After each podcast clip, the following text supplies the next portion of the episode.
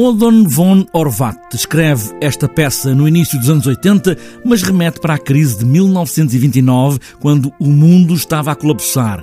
Mas a crise dos últimos anos remete para um tempo de agora, como aliás escreve Horvath e Tonanquito segue o caminho. É agora. A peça foi escrita em 81, portanto, exatamente sobre essa grande crise de, na, na, Europa e nos Estados Unidos, em que, em que as pessoas vão para a festa da, da cerveja para, para esquecer os seus problemas, para se divertirem. Casimiro, um dia destes vamos todos voar alto. Vá, deixa-me lá um pouco.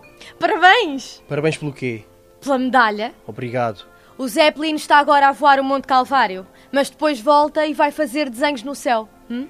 mesmo aqui em cima de nós. Tanto me faz. Para se divertirem na festa da cerveja, onde afinal o Casimiro, motorista que acaba de ser despedido, e a namorada Carolina quer ir à festa para a viver com tudo o que puder. E esta peça começa exatamente com o Casimiro e Carolina a entrarem em ruptura, porque as personagens não falam, não dialogam. Em Orvato há sempre esta coisa de as personagens não dizerem o que pensam e então acabam mal. Uma festa onde todos são personagens solitários que estão ali à procura de uma outra noite, muito álcool, engate, uma noite que afinal corre mal para todos. Está Tá a desandar, ouviste? Deixa, Merkel, deixa. Está a desandar! Calma, deixa, fazem um lindo par.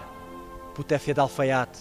O que é que tu disseste? São personagens extremamente sozinhos. Isso é alguma coisa que a peça fala é dessa, dessa solidão do, do indivíduo em tempos de, de, de crise.